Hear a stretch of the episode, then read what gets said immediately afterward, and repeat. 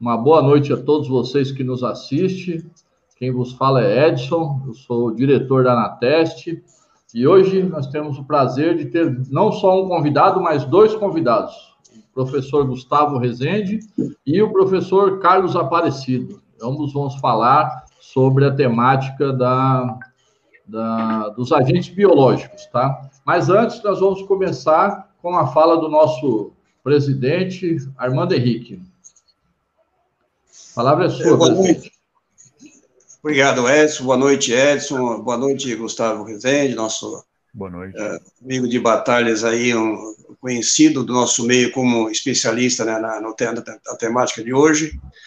É, Bem-vindo, obrigado por, por, ter aceito o convite. Carlos Aparecido, é, quem não conhece o Carlos, né, o Carlos é, é só, só um, um dos pontos do currículo dele, ele é um dos é, idealizadores e, e participou do, do, começo ao fim da construção da NR 32, que trata da saúde na área hospitalar, ou seja, dois especialistas na, no, na questão biológica, e isso associado à realidade hoje, que é a pandemia do coronavírus. Então, sejam bem-vindos, bom evento para todos nós e é, boa palestra, é, Gustavo, e, e, o Carlos, com a sua contribuição, é, vai nos, nos agradecer muito aí nosso, nossa, nosso projeto Ana Teste, de fazer de 15 em 15 dias uma, uma live é, de caráter técnico que contribui e agrega valor à nossa área de segurança do trabalho, especialmente os técnicos de segurança. E um abraço a, todos vocês e a, nossa diretoria, que somos 51 diretores, e certamente a maioria vão, estar assistindo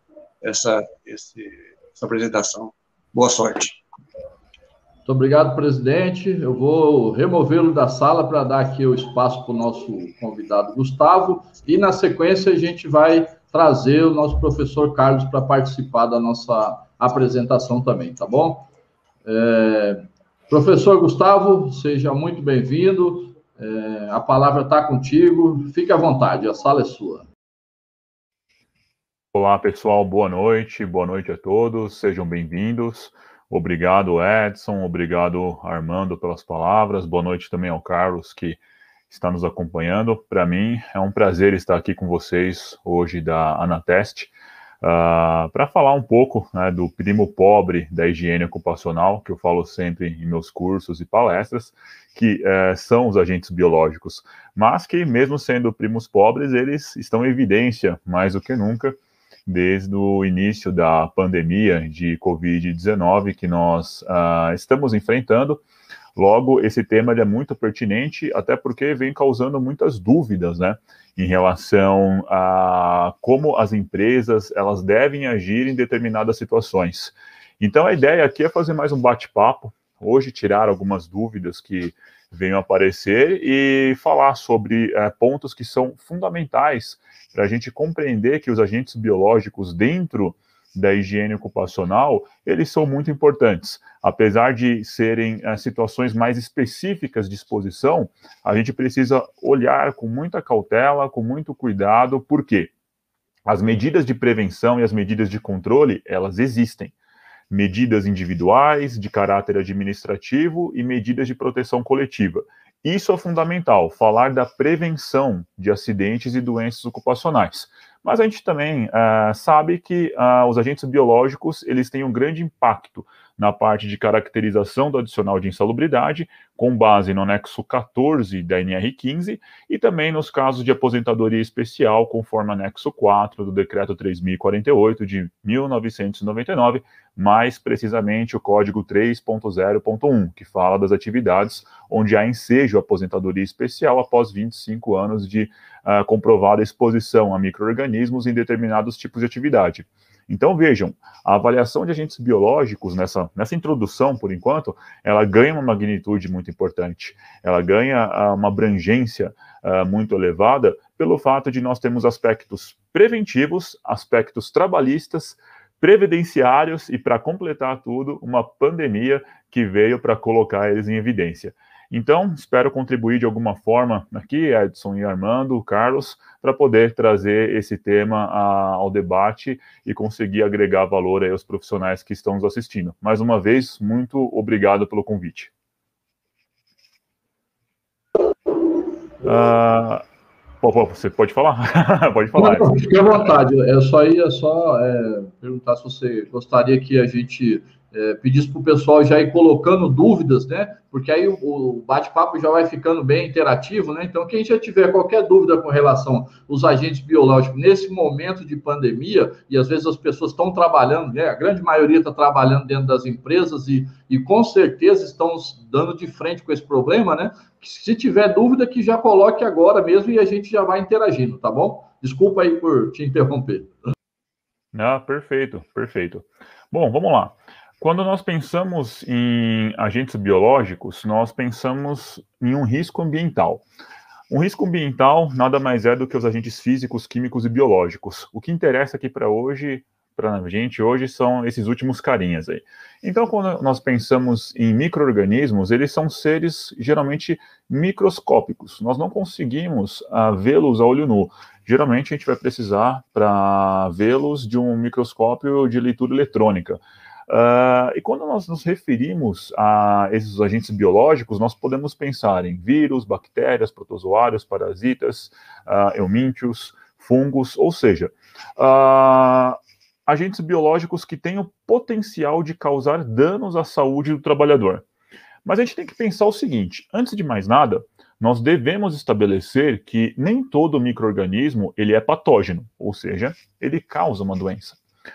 Se a gente for analisar nossa microbiota, por exemplo, existem vários e vários e vários microorganismos vivendo uh, no nosso trato gastrointestinal e que contribuem significativamente para nossas funções metabólicas. Por exemplo, a digestão.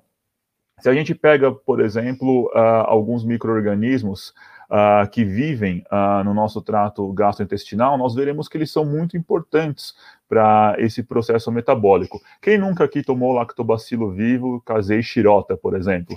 Ora, você está tomando bacilo, que é uma espécie de bactéria que vai ajudar na sua digestão.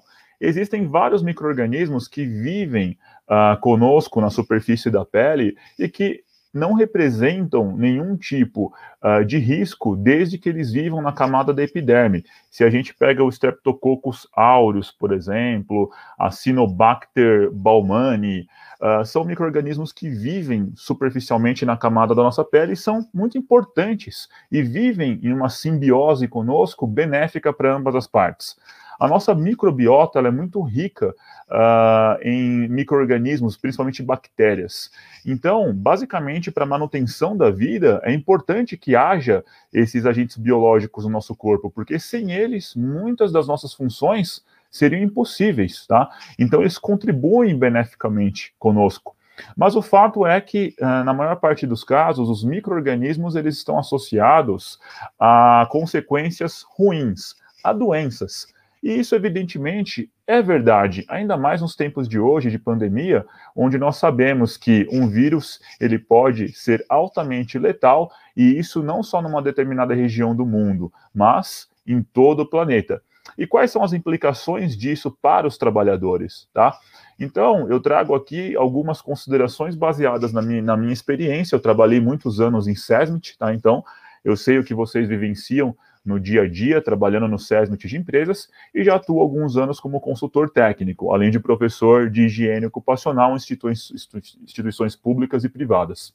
Mas o que eu quero trazer para vocês aqui é uma visão de que para a gente uh, fazer uma avaliação de agentes biológicos, nós precisamos considerar alguns fatores importantes. O primeiro é esse: determinar que nem todo microorganismo, só por ele ser um agente biológico, ele terá um potencial de causar danos, tá? Isso depende de N circunstâncias, ok?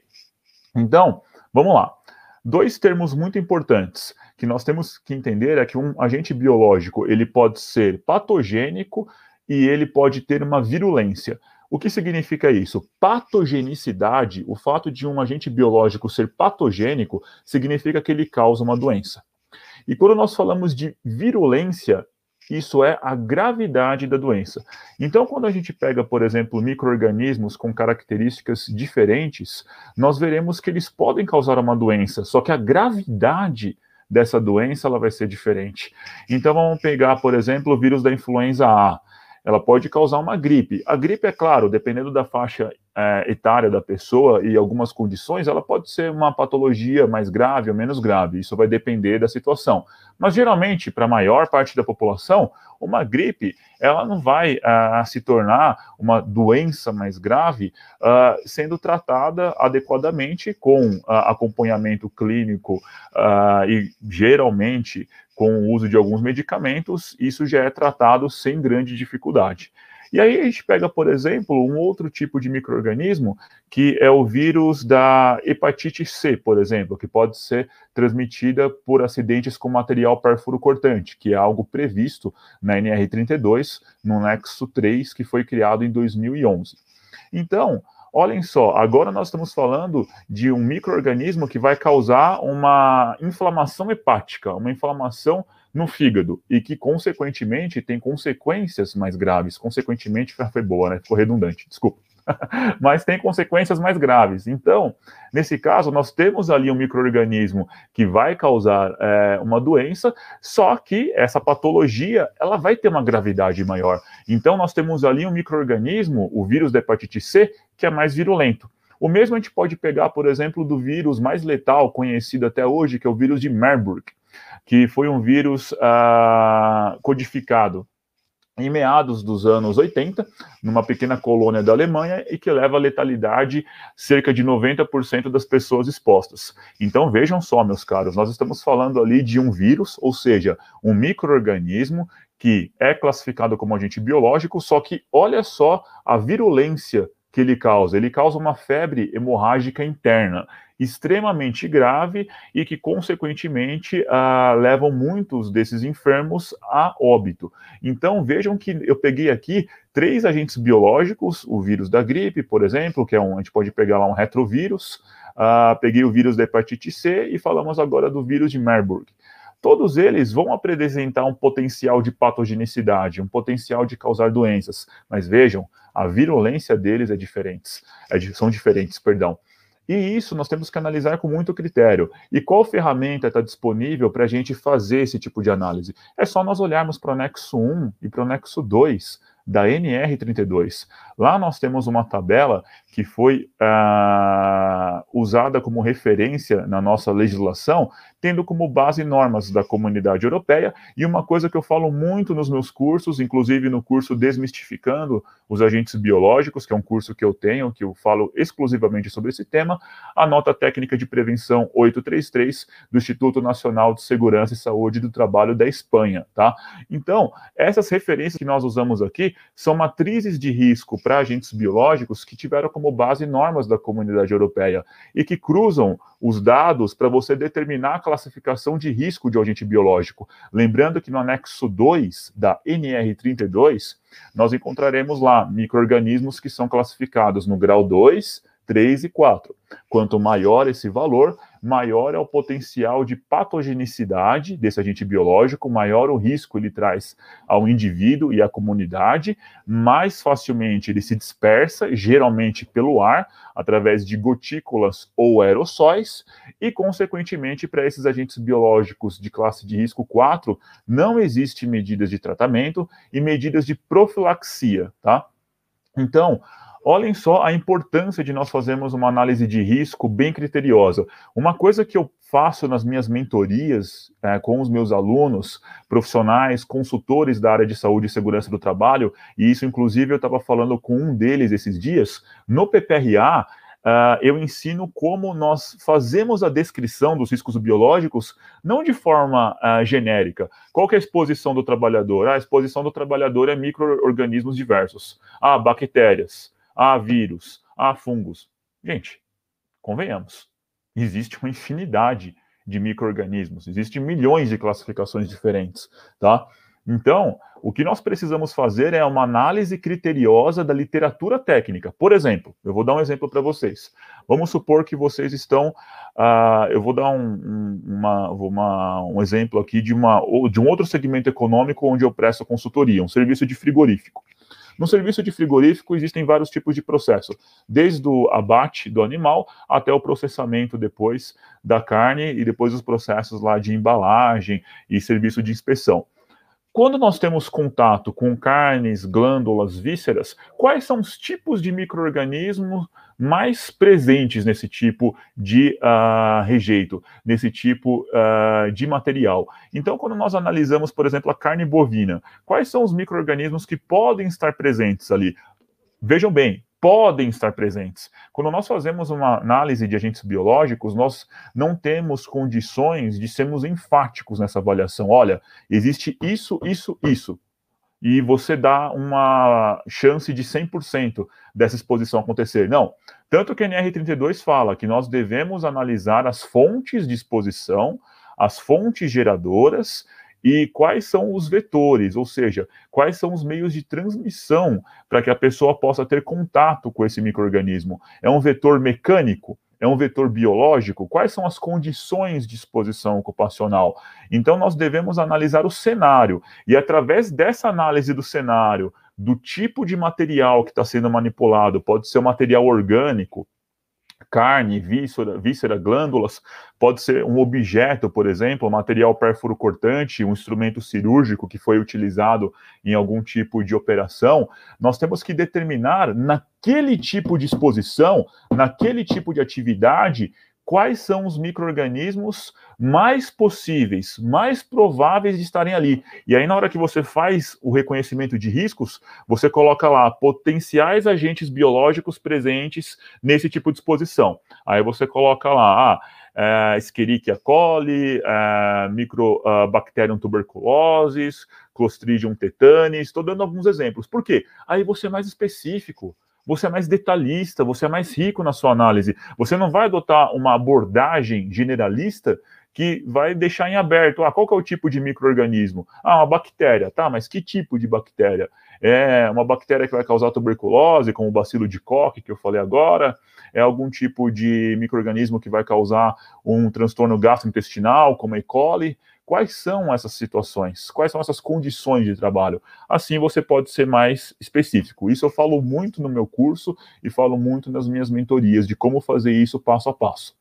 Além disso, a gente tem, a gente tem, tem que tomar cuidado também, porque em tempos de pandemia, essa avaliação de agentes biológicos ela tem que ser feita com muito critério, tá? Sejamos coerentes nessas análises, tá, pessoal? Uma coisa é você fazer avaliação de riscos biológicos em tempos de pandemia, no hospital de campanha, onde você tem profissionais da saúde tendo contato direto com pacientes que estão acometidos pela Covid-19. Lembrando que a doença Covid-19, o nome do agente etiológico é SARS-CoV-2, o novo coronavírus, que faz parte da família da Coronavidae, que já está na NR32, ó, Faz tempo, meus caros, faz muito tempo. Só que ele é um primo, né? O material genético dele sofreu alteração, por isso que é SARS-CoV-2. Ele tem lá uma epíscola que entra, que é, que é uma proteína do tipo uh, spike, que a gente fala, que entra em contato com uh, uma enzima, uma proteína da nossa célula. Ele usa uh, essa proteína como um meio de entrada para injetar o material genético ali dentro, e aí vocês sabem que o resto está feito. Uh, pois bem, mas eu estou dizendo isso porque, uh, pessoal, sejamos coerentes, tá? Uma coisa é você ter, então, como eu havia comentado agora há pouco, um profissional da área da saúde que está na linha de frente trabalhando com pessoas acometidas pela doença, pela Covid-19. Pessoas que estão é, numa unidade de tratamento intensivo e que estão, por exemplo, num processo de ventilação mecânica pulmonar, onde para fazer essa, uh, esse procedimento, né, quando você vai fazer uma ventilação uh, mecânica, é uma traqueostomia endotraqueal, por exemplo, você acaba gerando muito aerossóis no ar. Esse procedimento gera muito aerossóis quando você está fazendo essa intubação. Então, nós temos ali uma exposição muito mais crítica, né? E quando você tem uh, um alto volume de pessoas internadas, é claro que a quantidade de gotículas no ar vai ser maior, e, consequentemente, nós temos uma probabilidade maior de exposição. É que nem eu sempre falo, o risco é uma função de duas variáveis, no mínimo duas variáveis: consequência, gravidade probabilidade de exposição. Nesse caso, é fato que a probabilidade de exposição é maior. Se a gente pega de novo um frigorífico, a probabilidade também é maior. Se a gente pega serviços de uh, verificação de óbito, SVO, onde eu já fiz vários e vários PPRAs, inclusive em IML, ó, fiz muito PPRA lá, já fiz PPRA em indústria automobilística e PPRA em ML. Então, passei por diferentes, nesse meio tempo em diferentes segmentos econômicos. Então, é legal porque dá para explorar diferentes tipos de características. Mas então, vejam só a particularidade que nós temos em cada um desses serviços: serviço de inspeção de óbito, serviço de tratamento intensivo, frigoríficos, por exemplo, uh, situações onde há uma chance de exposição maior, são ambientes mais agressivos. Agora, pessoal, convenhamos, você trabalhando num outro tipo de estabelecimento, numa indústria, determinar que qualquer tipo de uh, caso de Covid vai ser considerado uma doença do trabalho vinculada à atividade profissional da pessoa, eu acredito que nesse tipo de situação a gente tem que analisar isso com mais cuidado, tá?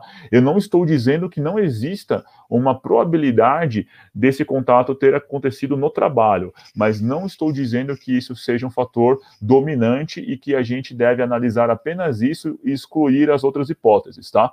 Então, a dica que eu dou é que vocês analisem com muito cuidado a exposição dos trabalhadores no dia a dia de trabalho, os protocolos que devem ser adotados. Nos meus clientes, eu venho indicando bastante essa questão da Anvisa, o cuidado que nós temos que ter com as recomendações que são uh, feitas pela Agência Nacional de Vigilância Sanitária através das notas, das notas técnicas. Então, treinamento, distanciamento social, uh, protocolos de uso referente ao refeitório da empresa, uh, vestiários, uso de máscara. Essa máscara ela deve ser fornecida pela empresa. Eu sei que ela não é um equipamento de proteção individual, com exceção da PFF2, por exemplo, é, equivalente a N95, que possuem certificado de aprovação e são consideradas no EPI, mas o empregador ele tem que fornecer essas máscaras. Se a pessoa vai estar submetida a um trabalho em loco, ela precisa ter os meios adequados ali de proteção para proteger os seus colegas também, e isso faz parte o uso da máscara, tá? E além disso, treinamentos, treinamentos de orientação, treinamentos quanto ao próprio uso da máscara, higienização das mãos, uso de álcool gel entre outros protocolos. Tá? Então, eu venho indicando muito essa gestão, venho indicando muito essa parte de gerenciamento, porque caso haja algum tipo de uh, exposição Uh, onde o trabalhador uh, ele uh, seja cometido pela doença, é importantíssimo que a empresa tenha todos esses registros para que ela ratifique que ela tomou todas as providências e as medidas de prevenções adequadas, ok? Edson, não sei se a gente tem alguma pergunta aí que você quer passar para mim, cara. É, no momento a gente ainda não tem nenhuma pergunta para passar para você, mas assim, já de cara digo que você é muito querido na escola, viu? Porque seus alunos estão tudo aqui. ah, e eles que não estejam aí, só que eles vão ver só, né, depois que chegar às 8 horas. legal. E a, legal. Aula, a aula deles hoje é sobre higiene ocupacional também. A gente vai, a gente vai fazer um, uma mesa de, de debate sobre o que foi falado aqui, porque é importante, mas eles também estão tendo aula de higiene ocupacional. Eu estou falando sobre vibração mecânica com eles também, que é uma outra parte da higiene que eu gosto bastante. Mas, por enquanto, sem perguntas, são, Edson, é Os aspectos. Os aspectos que você aborda são os aspectos assim que, na grande parte, pelo menos os profissionais que eu conheço, as pessoas não tendem a não dar muita ênfase, né? Que é a parte de vibração e a parte biológica, né? As pessoas tendem, ficam muito presas no aspecto físico, né? E no aspecto do, do, do, químico, né? Do químico. Agora, no que diz respeito à vibração mesmo e, e biologia, o pessoal não dá muita atenção, com exceção daqueles que estão dentro de hospitais, né? Que por, por força da, do, do, do, trabalho deles, eles têm que estar é, com profundidade nesse conhecimento. Né? Exatamente, exatamente. Só uma observação que eu falo aqui, para mim, vibração no Brasil é quase terra de ninguém ainda, cara. Pouca gente aplica mesmo o que está no anexo 1 da, da NR9 e nas normas de higiene ocupacional. Mas enfim, isso é só uma observação também, porque eu sempre falo que existem alguns fatores de risco, como você mencionou mesmo, vibração, agentes biológicos, radiações também, que tem uma correlação muito grande com a área da saúde, que são meio que deixados de lado ali. Mas ainda assim, os agentes biológicos, eles são o primo pobre da higiene ocupacional, como eu sempre falo. Beleza. É, Deixa mas... eu te falar uma coisa. Você quer que eu coloque o Carlos aí para a gente fazer um bate-bola? Porque hoje a, a, nossa live é uma live diferenciada, né? Mais para a gente estar tá tirando dúvida. E vamos aproveitar que o Carlos está aqui também e já fazer um bate-bola com ele. Tudo bem? Vai ser um prazer, por favor. Legal. Eu vou colocar o Carlos aqui. Fala, meu querido Carlos Pantera. Cá estou. Muito Legal. bem. Boa noite. Boa noite a todos os que nos assistem. Edson, muito obrigado pelo convite. Gustavo, aqui encantado né, com a tua explanação. E é muito bom porque percebi que nós, nossas ideias coadunam, elas estão de acordo. E tem algo curioso, né? Obrigado, Amanda Henrique, também, por me convidar a fazer parte desse momento espetacular. É, tem, tem algumas coisas que são importantes, Edson, que em diversos momentos é, a gente tem falado isso no curso de PPRA no, no sindicato, e eu tenho repetido isso nos hospitais, que é uma característica que difere de todos os setores que a gente conhece. Então, quando o Gustavo disse que a abordagem de quem está na área é sempre muito mais tranquila, é uma abordagem muito mais dona da situação, e tem esse aspecto, eu entendo que é, a especialização, ela não é, como muitos dizem, saber muito de pouca coisa, é saber adequadamente daquilo que você tem que dar resposta. Quando nós falamos de segurança do trabalho, e o aspecto principal em, todo, em tudo que está, infelizmente a gente ouve outras coisas que eu falarei em breve, mas o aspecto principal é a saúde, é a garantia da segurança e a saúde do trabalhador da área de saúde. Né? É, eu tenho usado desde 2005 o termo cuidar do cuidador. Nada é mais uh, uh, exato do que isso neste momento, né? Então, a gente percebe que a sociedade como um todo tem muitas dúvidas com relação a isso. E o trabalhador da área de saúde, aquele que não é natural da área de saúde, tem trabalhador de saúde trabalhador da saúde. Trabalhador da área de saúde, esse conhece, sabe dos riscos e sabe se proteger. Mas quem vem de fora, quem vai trabalhar em outras áreas, é, traz consigo uma quantidade de dúvidas e de medos que às vezes atrapalham a relação mesmo entre ele e o seu colega, o empregador, né? E tem uma, vou usar um termo aqui que é bastante é, endurecido até, existe uma monetarização das relações trabalhistas. Monetarização no sentido do eu vendo a minha saúde e você me paga uma insalubridade. Né? Quanto que a gente sabe que a legislação diz que pagamento da insalubridade quando eu reconheço, e aí eu tenho que reconhecer a minha incapacidade em proteger o trabalhador. Então, se eu sou incapaz de protegê-lo, muito bem. E tem outras coisas também, né, que eu já, já colocar aqui como referência, é que na área de saúde, cada um tem a sua função. A descrição da função, a descrição da tarefa é fator determinante para que a gente faça adequadamente a proteção do trabalhador. Eu faço PPRA com, as, com os meus colegas, meus grupos e aqueles que trabalham comigo, são 14 hospitais e outros colegas com quem trabalhei em outros momentos, uh, são divididos em anexos, acho que o Edson já viu isso. Tem um anexo que é dedicado exclusivamente a identificar os agentes etiológicos prevalentes na região, conforme manda 32, para identificar qual é o fluxo de agentes etiológicos que circulam na minha unidade de saúde. Então, muitas vezes, é, o profissional, quem vem de fora, não sabe o significado disso, talvez não sabia nem o significado de agente etiológico, né? São os agentes patógenos, aqueles que vão causar a doença, que vêm para a minha unidade. E, e, e, o Gustavo citou aí algo curioso, que é, nem todas as unidades têm todos os riscos. Um hospital de campanha para a Covid, tratamento do, do, da Covid, não é característico de um hospital que está de maternidade. Pode aparecer um paciente lá com, é, contaminado pelo SARS-CoV-2 na maternidade? Pode, porque nós estamos numa pandemia. Mas isso não é a naturalidade, né? Então, a gente tem que ter um nível de cuidado, de atenção, de respeito pelos processos, né? Pelo, pelo, pelo processo de trabalho, pelas atividades, para que elas sejam ou ofereçam o menor risco de contaminação para o trabalhador e o menor risco de contaminação no campo.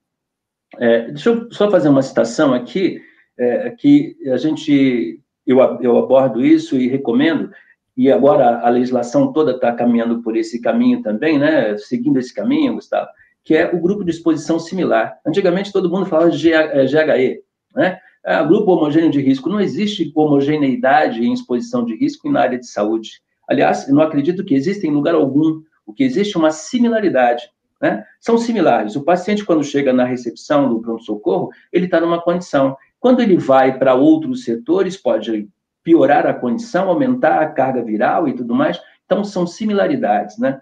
Que a gente tem que ter na visão para quem vai eh, atuar nesse setor, quem for trabalhar com eh, atividades que tenham agentes biológicos como referencial, que o agente biológico é o risco principal, como a gente diz, é, tem que ter consciência que esse sim é um ponto de referência. É, buscar quais são os agentes etiológicos, caracterizá-lo e buscar a sua classe para que, a partir da classe, a gente estabeleça as medidas de controle. Né? Classe 3 e 4, já citado pelo Gustavo, não vou entrar por elas, porque são as mais complicadas mesmo. Mas tem classe 3 que tem vacina, tem classe 3 que tem tratamento, e tem classe 3 que não tem nem tratamento, nem profilaxia. Né? A gente fala alguns palavrões quando fala na área de saúde, né? mas é, essa é uma característica. Então, é, o que eu recomendo, é, não pode se em si mesmar. SESMIT tem que estar relacionado com a SCIH, que é o Serviço de Controle de Infecção Hospitalar na área de saúde, que é quem faz a busca ativa das histórias dos pacientes, dos agentes etiológicos prevalentes, que faz as comunicações, que a gente fala de, de, de comunicação compulsória para o Ministério da, da, Saúde, né, que são situações que melhoram a relação e a vigilância médica do profissional de SESMIT para os profissionais, é, para os trabalhadores.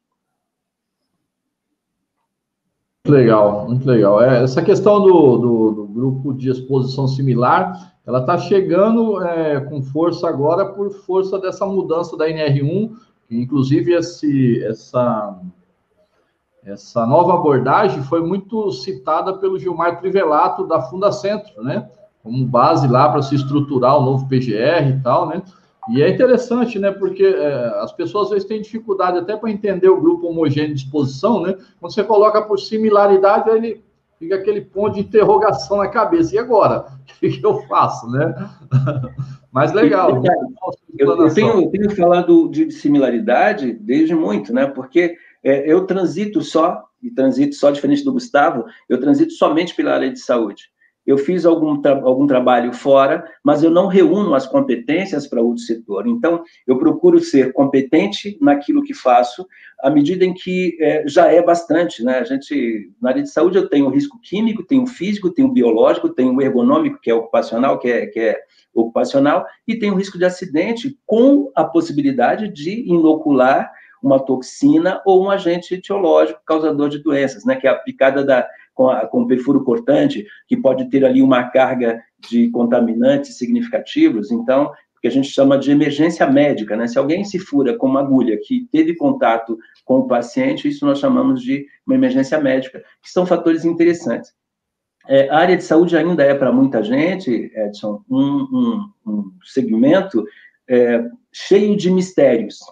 É, os mistérios existem naturalmente, mas acho que o principal aspecto aqui, e, e ótimo que o Gustavo tenha feito a abordagem, é tirar esses mitos, né? Então, não é porque eu trabalho na área de saúde que eu estou exposto a risco. Às vezes, o risco é muito maior dentro do metrô, do ônibus, do que dentro do hospital, porque a gente sabe quais são as medidas preventivas que a gente deve adotar por lá. Legal, eu acho que é, é, é, é, muito legal e aí vale né, muito a, vontade aí de, de, participar do Gustavo com a gente aqui para difundir né, esse potencial de mercado que existe para os técnicos também, né? E tanto que o Gustavo tem um curso voltado somente para essa coisa dos do, do, risco biológico, né? Que é pouco difundido e somente as pessoas que de fato trabalham na área que acabam tendo profundidade, o que acaba limitando para os outros profissionais também, que ele pode ter essa expertise para também abrir mercado para ele. Não é verdade, Gustavo? Exatamente, exatamente, Edson. E o Carlos ele abordou é, com muita precisão por conta que uh, essa especialidade, esse know-how, esse background que ele traz é algo que é difícil a gente encontrar no mercado. Então, por exemplo, você vai hoje para o setor da saúde e olha os indicadores de acidentes de trabalho, é um dos maiores do país e já liderou durante muito tempo o ranking junto à Previdência Social. Então, se a gente pega os afastamentos causados por uh, fatores ergonômicos, e quando eu digo ergonômicos, não só biomecânicos, mas a parte também uh, relacionada à ergonomia cognitiva, assédio moral, pressão no trabalho, depressão, tudo isso acontece com muita frequência uh, na área hospitalar, na área da saúde como um todo. Se a gente pega os acidentes com material perfuro cortante, ele tem uma lesão em, em termos físicos, uma lesão baixa, porque você só tem ali a perfuração do, da, da pele, né, das camadas de pele, né, epiderme, a derme e a hipoderme, mas você tem um potencial de infectividade considerável. A pessoa ela pode ser acometida pelo vírus da hepatite C, num caso mais remoto, pelo vírus do HIV. Então, existem ali nuances que são muito específicas dessa área da saúde. E Além disso, uh, os profissionais eles não conseguem enxergar que num hospital, apesar de nós termos ali um ambiente onde o layout, a iluminação, uh, ela se torna bem agradável a priori, muito uh, há por trás desse cenário. Muitos fatores de risco, como o Carlos bem falou, já fiz audiodosimetria em uh, centrais de materiais esterilizados, já encontrei valores significativos. A lavanderia hospitalar é um local onde há uma presença de ruído muito alta, o uso de formaldeído em alguns tipos de processo. O formaldeído é um agente químico cujo valor de limite de exposição ocupacional é do tipo teto, tipo ceiling, que a gente fala. Uh, então, existem ali características que devem ser observadas. E digo mais, eu venho desenvolvendo, isso eu falei na live no Sintesp, uma pesquisa na Universidade Federal da BC, que é uma pesquisa que vai ser publicada em, em breve uh, na BHO também, onde nós estamos fazendo uma avaliação quantitativa de micro-organismos, né? E não é para atender a resolução 9 da Anvisa de 2003, que fala lá das 750 unidades formadoras de colônia por metro cúbico, que é uma coisa que nós fazemos para fazer o controle de área interior para elaboração do PMOC, Plano de Manutenção, Operação e Controle. Não, nós estamos fazendo isso porque é uma forma de você detectar o SARS-CoV-2 no ar, usando uma bomba de amostragem que o pessoal usa para fazer coleta de agentes químicos, operando numa uma vazão de 4 litros por minuto com uma membrana de gelatina. Olha só o potencial de mercado que nós temos nisso. É pioneiro, já está saindo, inclusive, em outras revistas em matéria de publicação. Então, o que eu destaco aqui nessa área de agentes biológicos, não em função da pandemia apenas, vamos esquecê-la por um instante, apesar de ser quase impossível, mas vamos esquecê-la. Existe um potencial de mercado muito grande na área hospitalar como um todo profissionais especializados com conhecimento, a experiência do Carlos são raridade nessa área, tá? Então, até para os meus alunos que estão assistindo agora, eu indico essa possibilidade de especialização e essa possibilidade de entrar na área hospitalar e fazer uma carreira lá, tá? Trabalhei em hospitais públicos, hospitais privados, no SESMIT desses hospitais e sei muito bem como existe esse potencial de mercado. E no curso Desmistificando os Agentes Biológicos, eu trago, Edson, como você bem falou, essas experiências práticas. Eu parto desde a parte de conceitos, proteção respiratória, tiro muitas dúvidas com relação aos respiradores. Eu e o Reinaldo, da empresa Faster, nós fazemos a demonstração de uso do impactador de Anderson, que é um equipamento utilizado para coleta de agentes biológicos, coisa que vocês não vão ver em qualquer tipo de curso, tá? E também nós falamos sobre a parte relacionada à Covid-19. Então, vejam como há uma possibilidade de especialização, pessoas que estejam dispostas a compartilhar isso e a trazer isso à tona. Por isso é que eu valorizo demais eventos como o de hoje, onde nós temos aí a possibilidade de contar com o Carlos também, porque se a gente for procurar hoje na, na web, no, no Instagram, no YouTube, no Facebook, nas mídias sociais, a gente não vai encontrar esse tipo de informação igual nós temos para ruído. Ruído é só você colocar ruído, por exemplo, ocupacional, vão vir trilhões de vídeos, trilhões de lives, inclusive algumas que eu já fiz também, mas agentes biológicos não acompanham o mesmo ritmo. E guardadas as devidas proporções da pandemia, nós temos que pensar que existem outros micro-organismos que causam doença, tá? Que causam afastamentos. E não só ficar pensando em aspecto de insalubridade, tá? A insalubridade existe, deve ser bem avaliada? Com certeza, eu não tiro o mérito da questão. Só que a gente tem que pensar nos aspectos preventivos. Quando a gente leva em consideração uma exposição a um microorganismo patógeno de classe 2, 3 ou 4, a gente tem que olhar quais são as medidas preventivas adotadas. O uso de proteção dérmica, por exemplo, a prevenção de acidentes com material pérfuro cortante, com dispositivos de segurança do tipo retrátil, que devem ser adotados para evitar esse tipo de perfuração da pele, uso de respiradores quando vocês estão expostos, por exemplo, os trabalhadores, no caso, aerossóis, partículas com diâmetro aerodinâmico menor do que 5 micrômetros, uma boa identificação de risco para fazer o que o Carlos acabou de mencionar perfeitamente, o agrupamento por uh, grupos de exposição similar, que é um conceito que o NIOSH já vem trazendo há um bom tempo, e na quarta edição do risco da, do Manual de Riscos Ocupacionais da AIA, que está sendo traduzido, na verdade já foi traduzido, e vai ser publicado agora pela IBHO em português, já está lá há muito tempo essa consideração dos grupos de exposição similar.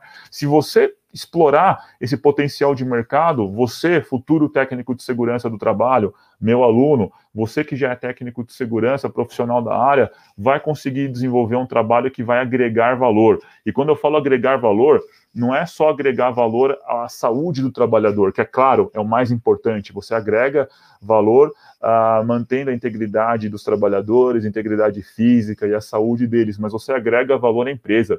Porque quando você não tem afastamento, você não tem FAP. Quando você não tem um FAP, que é o fator acidentário de prevenção, o seu risco ambiental de trabalho ele vai ser controlado, a empresa vai pagar menos imposto para a previdência social, você vai evitar custos com processos na justiça, você vai evitar custos com afastamento, os 15 primeiros dias de afastamento, que o empregador deve arcar com esse custo. Então, olha só o benefício mútuo de tudo isso. Eu sempre falo, SST tem que ser vista como investimento, não como um custo. Ela é um investimento investimento como qualquer outro setor da empresa, como qualquer outra consultoria, como qualquer outro tipo de serviço prestado. Então é essa visão que nós temos que ter, uma visão de mercado que agregue valor ao empresário financeiramente e na parte de segurança jurídica e que agregue também saúde aos trabalhadores, diminuindo acidentes, evitando acidentes e garantindo que eles mantenham a sua integridade física. Ô, Gustavo, eu sei que você tem sua, sua agenda lotada aí, nós estamos no seu limite aí. É, eu vou passar para o pessoal os links que você passou do seu curso, vou deixar disponibilizado no chat aqui, tá ok? E vou deixar também o bônus lá que você providenciou para o pessoal. Quem entrar para comprar o seu curso com o, o é o código, não, é o cupom, né? O cupom de Isso. desconto vai ter um desconto no seu curso, tá? Para você que está nos Legal. assistindo, eu vou jogar aqui no chat, tá? Tendo interesse, basta clicar lá, tá? Gustavo, faça suas considerações finais. Eu sei que você vai dar uma aula agora, e aí eu vou passar para o Carlos. Você quer falar, Carlos? É que ele está com o relógio no limite. Fala aí. É, é eu, eu, quero provocar, provocar o Gustavo, quero provocar o Gustavo num aspecto que ele citou, é importante que a gente tenha muito claro. É, Gustavo falou de possibilidade, né? Eu gosto muito de língua portuguesa, embora esteja aprendendo um pouquinho mais da linguagem, mas é, tem, tem palavras que são chaves para esse tipo de coisa. Eu digo que tem palavras ditas e palavras malditas, né? Aquelas ditas de forma equivocada e tudo mais. Então, é importante que, quando nós escrevemos a NR32, um aspecto que nós colocamos lá foi possibilidade da exposição. Detalhe, possibilidade da exposição ocupacional. Probabilidade, eu consigo probabilidade até de alguém não morrer. Né? Se olhar o que a história diz, se não apareceu um cadáver, então a pessoa está viva. Né? Pode ser um absurdo isso. Mas tem histórias, por exemplo, Enoque não tem história que ele tenha morrido. Né? Então, qual é o conceito? Não é, não é a probabilidade simplesmente, a gente chama de possibilidade, a probabilidade condicional o indivíduo não estará exposto a determinado agente se não tiver esse agente no ambiente de trabalho dele e na condição de trabalho dele. Então, esse é um ponto, um aspecto importante, por isso que, quando eu falei da história da descrição da atividade, tem uma importância. Então, já o Gustavo fez a, a, a abertura desse assunto, da possibilidade, nós colocamos isso na 32, e aí já deixar para ele fazer o fechamento dele e agradecê-lo por, por muito que ele nos ofereceu hoje aqui. Muito obrigado, Carlos, é, pelas considerações aí. Realmente a NR32 ela é fascinante. Uh, toda a equipe que participou da elaboração do texto, uh, o grupo de trabalho técnico, a comissão tripartite paritária permanente, é muito importante termos representantes do teu gabarito lá nesse tipo de processo. Edson, mais uma vez aí, o host da nossa live, uh, parabéns pelo trabalho. Eu gosto muito de fazer essa função que você realiza nas minhas lives, tá? Eu tenho o canal do professor Gustavo Rezende no YouTube, estamos chegando a quase 3 mil é, inscritos. Inclusive no domingo, se você me permite, Edson, no domingo à noite, se você não tiver nenhum programa melhor para fazer, tá? Se não for assistir o futebol ali, o Campeonato Paulista, eu recomendo você, 19 horas, no próximo domingo, eu vou falar sobre higiene ocupacional na área hospitalar com o Tiago Simas, é, higienista ocupacional certificado pela, pela BHO, e a engenheira de segurança Giovana Dioli. Então, eu vou estar lá batendo um papo com ele sobre a parte de higiene ocupacional na área hospitalar, e sou entusiasta dessas uh, lives, e acredito que por meio delas a gente pode agregar muito conhecimento. Então, a Anateste, os meus cumprimentos, uh, o Armando Henrique pelo trabalho também, já venho acompanhando o Armando há muitos anos, Uh, então eu sei da seriedade do trabalho dele e de todo o pessoal que está aqui na Anateste e fico muito honrado pelo convite. Espero revê-los em breve, tá bom? Muito obrigado.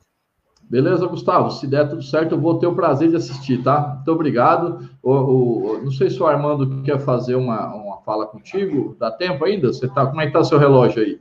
Tá em Bom, cima da hora? Meus estimados estudantes devem estar ansiosos pela aula, acredito eu. só que não. Mas pode ser, por favor, pode ser, por É. Deixa eu colocar o Armando aqui, só um segundo. Oi, é, Gustavo, Edson e, e Carlos. É, eu queria é, fazer uma, uma pergunta para o Carlos e pro, pro, especialmente para o é, Gustavo que está é, saindo. É, é, que com a, com a nossa realidade momentânea da pandemia, é, é, nós devemos ter um número é, assustador de, de, profissionais de segurança do trabalho vítima da Covid e só técnico de segurança, é, até onde eu já tenho aqui dados, é, são dezenas. E isso nos chamou atenção porque mostrou é, que a falta de especialização te, específica de, de certas demandas é, é, isso é, tornou-se muito evidenciado agora com a pandemia, é, na medida que você encontra pouquíssimos é, colegas, é, lembrando que o, o, o, Gustavo, antes de ser o que ele é hoje, higienista e tantas outras capacitações, ele é técnico de segurança, e o Carlos idem, o Carlos, acho que, se salvo engano, deve ter mais de 40 anos já é, atuando como, inicialmente como técnico de segurança, hoje engenheiro e especializado é, em segurança do trabalho na, na, na, área de saúde. E, como bem disse o Gustavo, é, uma, é o ícone, é a nossa referência nacional nesse sentido, né? Mas eu quero dizer o seguinte, que a, a, a, eu defendo desde há muito tempo que o profissional de segurança, ele tem que, aonde ele escolhe é, para atuar no, no ramo de atividade, ele tem que é, é, descer ao DNA é, daquele segmento em todos os sentidos, né? E aí a saúde mais do que nunca prova isso, né? Prova que hoje nós estamos vendo aí colegas é, sendo vítima de uma situação que muitas vezes devia ser devia ser é, o, o, o, escudo dessa situação em tese, não é obrigação, mas o escudo no sentido de que nós temos a obrigação é, de como especialista em proteção dos trabalhadores de fazer minimamente uh, o, o atendimento dos protocolos nos ambientes de trabalho. Em que pese a gente sabe que tem trabalhos uh, extraordinários sendo feitos por aí, uh, colegas que têm dedicado muito nesse sentido, mas fica aí então essa essa essa essa demanda represada que agora chega no, no ápice da, da, da, da, evidência, né? E eu digo, eu perguntei, eu perguntaria para o Gustavo e para o Carlos, qual é nesse momento a preocupação é, número um do, do profissional de, de, de, saúde, de segurança do trabalho, técnico engenheiro de segurança, é, no seu exercício profissional para proteger a si próprio e os trabalhadores? Bom, se eu puder responder primeiro, só para eu poder já daqui a pouco já, já é, ir para a aula, Armando, excelente colocação, porque eu penso que ah, assim como os profissionais da saúde eles ah, estão promovendo o cuidado e o bem-estar dos pacientes, o técnico de segurança do trabalho está lá e participa desse processo. Então, ah, evidentemente, o TST ele está envolvido em, em tudo que está acontecendo, inclusive encontra-se exposto também a esse fator de risco.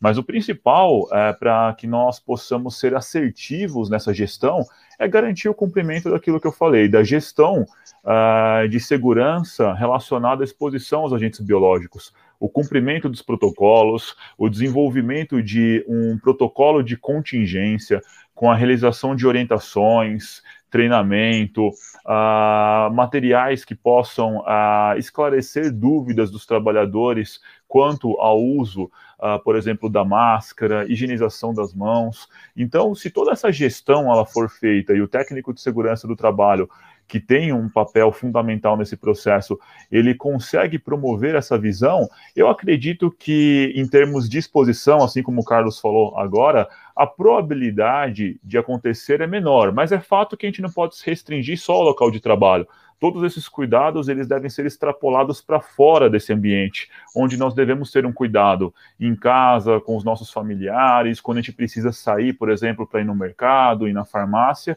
Então, uh, o cuidado ele deve ser visto como um todo, ele é sistêmico e não só apenas no local de trabalho.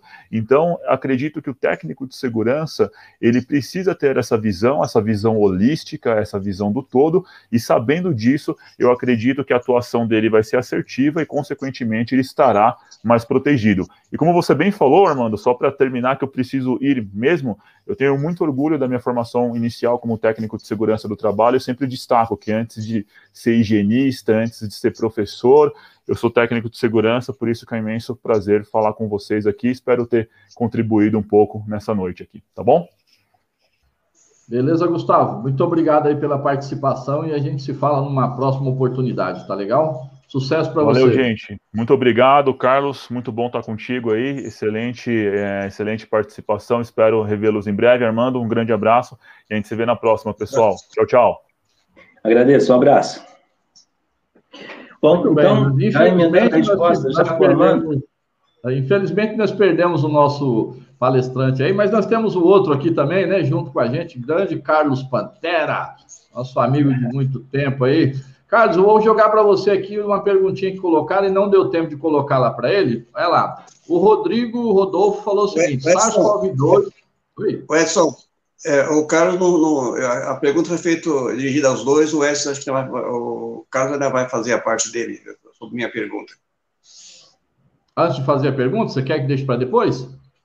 Não sei, Carlos, você quer responder agora ou depois a pergunta que já, já responderia a, a, pergunta lá e já em seguida a gente responde o Rodrigo. É, tem algumas coisas acontecendo novas, interessantes, que a gente tem que ter coerência, né? Aí. Legal. Bom, é, entendo o seguinte: nós estamos numa situação, é importante que a gente lembre que a, a SARS-CoV, e no caso a Covid, é comunitário. Então, sendo comunitário, nem sempre as medidas que se adotam na instituição é, são suficientes. É, o, que o que o Gustavo falou logo no começo é importante para que a gente tenha consciência que isso está em todo o planeta. Então, quando a gente sai desta, desta coerência de perceber que isto não é uma característica exclusiva nem da minha empresa, nem do, da, da minha cidade, do meu estado ou país, a gente começa então a perceber que existe uma medida complementar para isso. Nós fizemos, ah, no começo do ano passado, eh, Edson, um, um, uma, uma palestra falando sobre o plano de contingência.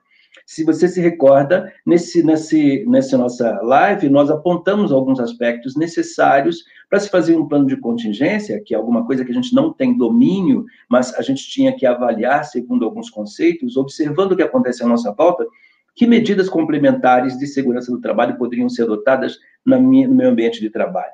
Então, é, o técnico de segurança ele acaba sendo vítima, como a maioria dos outros, das outras pessoas, né? É, eu tenho tido bastante trabalho nas regiões aí que foram é, ditas como regiões difíceis. Estive em Manaus em março do ano passado, março e julho do ano passado, e vou para o Pará continuamente fazer algumas tarefas por lá, para a região sul, sudeste, e eu não tive contato, ou pelo menos não tenho nenhuma história para contar em relação à Covid e não é uma questão simplesmente de sorte, não, né? A gente fala, tem sorte. Sorte tem quem está preparado para ela, né? Porque às vezes fala, eu estou com sorte, estou com sorte, mas essa sorte ela é de fato ou ela simplesmente é uma condição que diz que para eu ter sorte eu tenho que ter a competência comigo, né? Então eu tomei os cuidados devidos, adotei protocolos, eu também não enlouqueci, porque esse tem um aspecto interessante, né? A gente tem que pensar que as coisas, quando feitas conscientemente, elas têm sentido. Muitas vezes nós fazemos, repetimos algumas ações de forma inconsciente, e isso então perde o sentido. Eu não sei mais por que eu uso máscara, eu não sei mais que. É, imagina, tá vendo esses dias alguém testando a máscara, vocês devem ter visto isso também na internet. Eu chamei a atenção de alguns colegas técnicos para que não passem esse tipo de vídeo, né? testando soprando através da máscara e ela apaga ou não uma chama. Não é isso. Né? A máscara de tecido, se ela for um tecido grosso, não vai apagar a chama, mas ela não protege nada no sentido ocupacional. A máscara de tecido, ela é uma máscara de questão educacional mesmo, né? Eu digo que é a máscara da educação, a máscara do respeito ao outro, quando eu estou no ambiente fechado e tudo mais, ou estiver falando com alguém, estiver no ambiente em que seja comunitário, eu uso a máscara como medida complementar. Para o profissional, para o profissional, não, tem que ser a, a proteção respiratória adequada para cada uma das tarefas, como recomendado pela Anvisa. Então, o técnico de segurança pode sim ampliando hoje, nós estamos falando sobre isso, e já falamos disso em momentos anteriores, o técnico de segurança do trabalho, o SESMIT como um todo, ele tem que ser um vetor de conhecimento, né? E muitas vezes a gente percebe que é, o conhecimento tem sido tratado por um monte de gente que não sabe nem o que é EPI. Eu ouço pessoas chamar de EPI e outras coisas quaisquer, quaisqueres, mas a gente não tem ouvido engenheiros e técnicos de segurança falar especificamente da prevenção e da segurança ocupacional do trabalhador. É isso, Armanda. Muito bem, muito bem, Carlos. É, eu posso colocar a pergunta aqui para você? Por favor. Tá, o nosso colega, o Rodrigo Rodolfo, perguntou o seguinte: a SARS-CoV-2 pode entrar como auxílio-doença?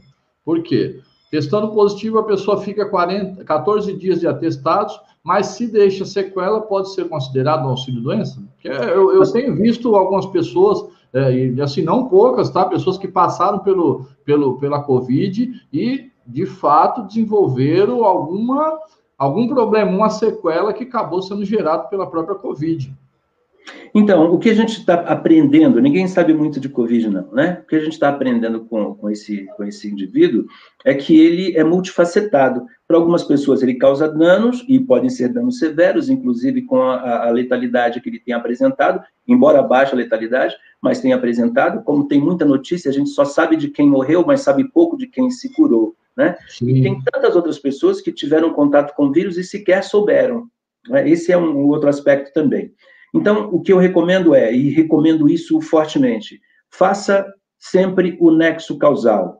Se porventura eu trabalho com a possibilidade da exposição, lembra, é, possibilidade é, é, é probabilidade condicional. Quem trabalha com o paciente com Covid, necessariamente vai ser registrado lá como um, um, um acidente do trabalho, uma doença do trabalho, né? Porque eu estabeleço o nexo causal mas pode acontecer como auxílio-doença em regras gerais, né? E se a gente, a pergunta está como auxílio-doença, auxílio-doença, muitas vezes o trabalhador não está apto a retornar. Quem vai dizer se ele está apto ou não é o médico que o atendeu e o médico do trabalho. Tem gente que precisa ficar afastado meses, dois meses aí, a gente já tem essa história, e tem outros que testou, avaliou, nos 14 dias já está de volta, está aí, está perfeito. Então, esse ainda, Rodrigo, é um, é, um, é um, caminho meio nebuloso, nós estamos aprendendo com eles. É importante que a gente crie sempre medidas preventivas para isso.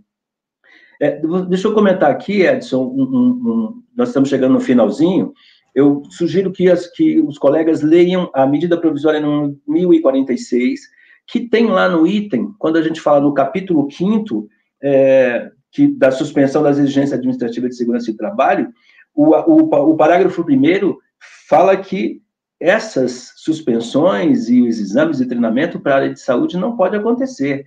Você tem ideia de como a área de saúde está. Então, nós continuamos fazendo o trabalho, treinando as nossas equipes, fazendo com que nossas equipes tenham conhecimento técnico mais apurado e ainda promovendo a relação é, técnica mais positiva. Segurança do trabalho, nesse momento, é determinante para isso. É só para alertar, 10.046 dá uma olhadinha nisso aí, quem está na área de saúde.